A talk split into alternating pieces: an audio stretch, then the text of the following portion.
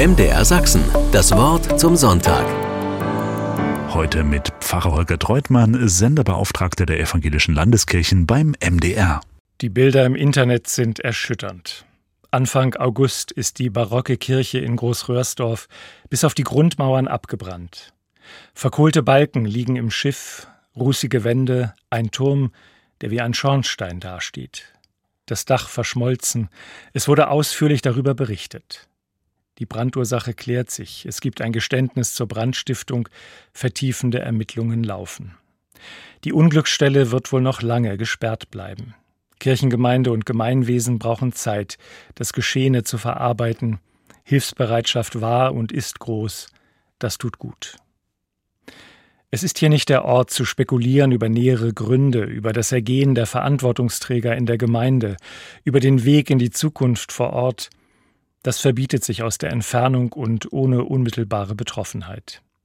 Ich möchte vielmehr die Perspektive eines Distanzierten einnehmen, einen oder mehrere Schritte zurücktreten und zur Sprache bringen, was ausgelöst wird, wenn eine Kirche auf der Anhöhe in einer Stadt zerstört wurde, wodurch auch immer. Es ist ja leider keine Ausnahme. Der Brand von Notre Dame in Paris liegt noch nicht lang zurück.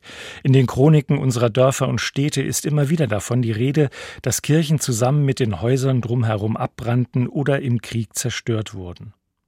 Ja, die Bibel selbst setzt sich intensiv mit der mehrmaligen Zerstörung des Tempels in Jerusalem auseinander. Diese Ereignisse 587 vor Christus oder später 70 nach Christus haben unmittelbar ihren Niederschlag in den biblischen Schriften des Judentums und des Christentums gefunden. Sie haben sogar das Nachdenken über Gott nachhaltig beeinflusst. Bisherige Gottesvorstellungen gerieten ins Wanken und wurden angesichts der Katastrophen weiterentwickelt und vertieft. Wie muss ich mir Gott vorstellen, wenn ich an seiner Treue festhalten will und zugleich Katastrophe und Chaos vor Augen habe? Was geht verloren, wenn ein Gotteshaus in Schutt und Asche liegt? Spötter könnten sagen, wenig. Viele Kirchen stehen in unseren Dörfern und Städten, die meisten gut renoviert, werden aber von immer weniger Menschen zum Gottesdienst besucht. Oft sind sie leer. Bei einigen Kirchen muss die Entscheidung getroffen werden, wie sie veräußert oder auf andere Weise sinnvoll genutzt werden können. Manch anderer sagt, ich gehe zwar nicht hin, aber die Kirche soll im Dorf bleiben. Sie stiftet auch ein Stück Identität. Nicht nur, weil sie kulturhistorisch einige Schätze aufzuweisen hat, sie bildet ein Ensemble mit den Häusern drumherum und vermittelt Verbundenheit, Heimatgefühl, Zuhause auf einer Ebene, das zwar nur vage mit Religion zu tun hat, aber doch einen immateriellen Wert darstellt, den man nicht missen möchte. Vielleicht sind die Kirchen auch Platzhalter für ein Vertrauen, das schwer in Worte zu fassen ist für ein Grundvertrauen ins Leben, auch für viele, denen die Worte Jesus, Gott oder Glaube nicht über die Lippen kommen. So ist es gut, dass sie da sind und Gläubige stellvertretend beten. Und in der Not? Dann werden sie in Anspruch genommen, dann ist es gut, einen Ort zu haben, ein paar Schritte hinauf auf die Anhöhe oder über die Stufen in das Kirchenschiff zu gehen, das zur kleinen Arche Noah wird im je konkreten Sturm, der über mein Leben oder den Ort hinweggefegt ist und die Vorfahren. Der Verlust einer Kirche bedeutet immer auch, dass eine Verbindung zu den Generationen vor uns gekappt wird. Hier wurde ich getauft oder getraut. Hier haben wir um die Oma geweint oder um unser Kind, das so früh sterben musste. Da ist es nicht unwichtig, den Taufstein zu berühren, nochmal genau an dem Platz in der Bank zu sitzen, wo wir damals gesessen haben und wo die Verstorbene immer gesessen hat. Die Tränen, die geweint wurden aus Trauer oder im Glück. Es ist, als speicherten sie sich auch in Fußböden und Wänden über Jahrhunderte. Der typische Geruch einer Kirche, der Klang ihrer Glocken kann sich tief ins Gedächtnis eines Menschen einprägen und unmittelbar tröstlich sein. Kirchen sind Orte der Rückbesinnung. Kirchen sind Orte, wo du Zuflucht nehmen kannst, wenn die Welt dich nicht mehr versteht oder wenn du dich selbst nicht mehr verstehst. Kirchen sind Orte der Stille, um neu klarzukommen in Gedanken oder bei bahnbrechenden Entscheidungen. Und nicht zuletzt sind Kirchen auch gute Orte der Zusammenkunft, der gemeinsamen Feier und einer Kultur, die dem Schönen und Wahren Raum geben will. Es ist die Stärke des biblischen Glaubens, dass er sich angesichts der Katastrophe nicht lange mit der Frage nach der konkreten Schuld aufhält.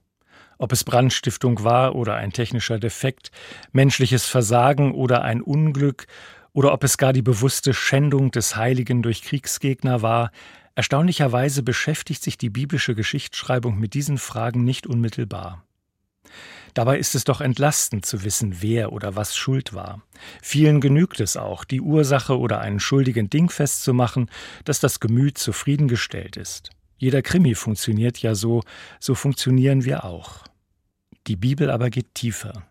Wenn Gott allmächtig ist und das Unheil nicht verhindert, wenn ich weiterhin an ihn als Gott der Liebe und des Lebens glauben möchte, wie muss ich dann meine Gottesvorstellungen überdenken und neu formen?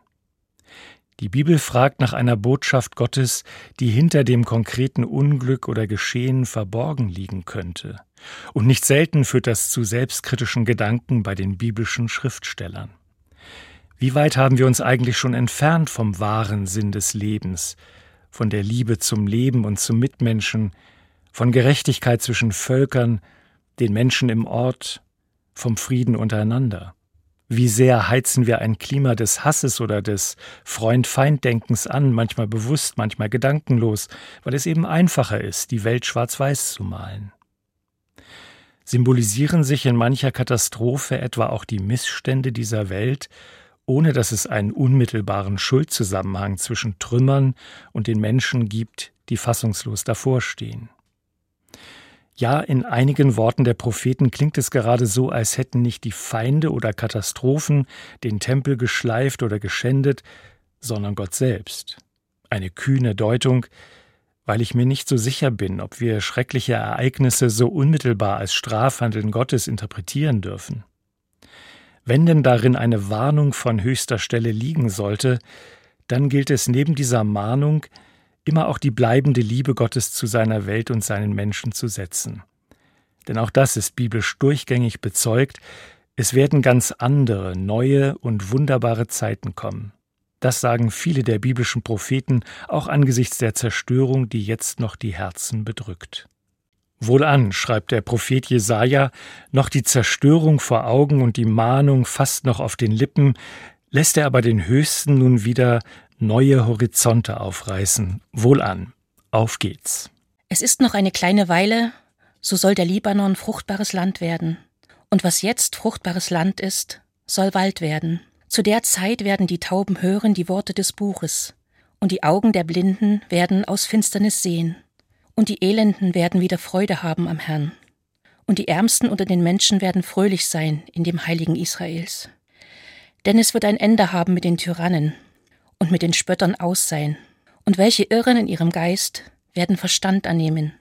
Und die, welche murren, werden sich belehren lassen.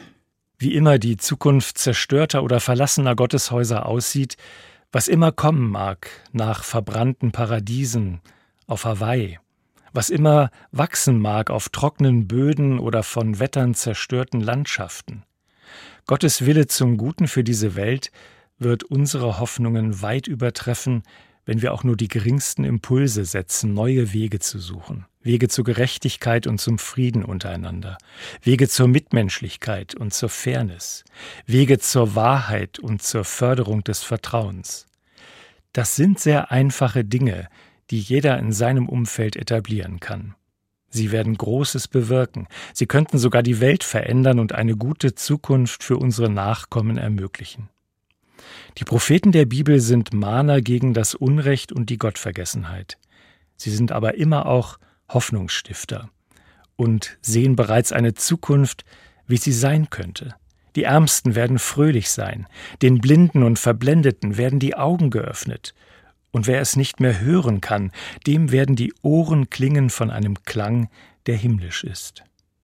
Das war das Wort zum Sonntag mit Pfarrer Holger Treutmann, Senderbeauftragter der Evangelischen Landeskirchen beim MDR.